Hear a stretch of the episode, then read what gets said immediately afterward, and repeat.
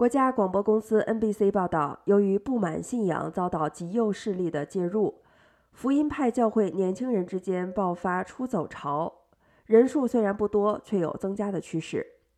根据一项2020年的美国宗教研究，约有14%的受访民众认为自己是福音教派。2006年时的相同研究中，自认属于福音教派的受访者则达到23%。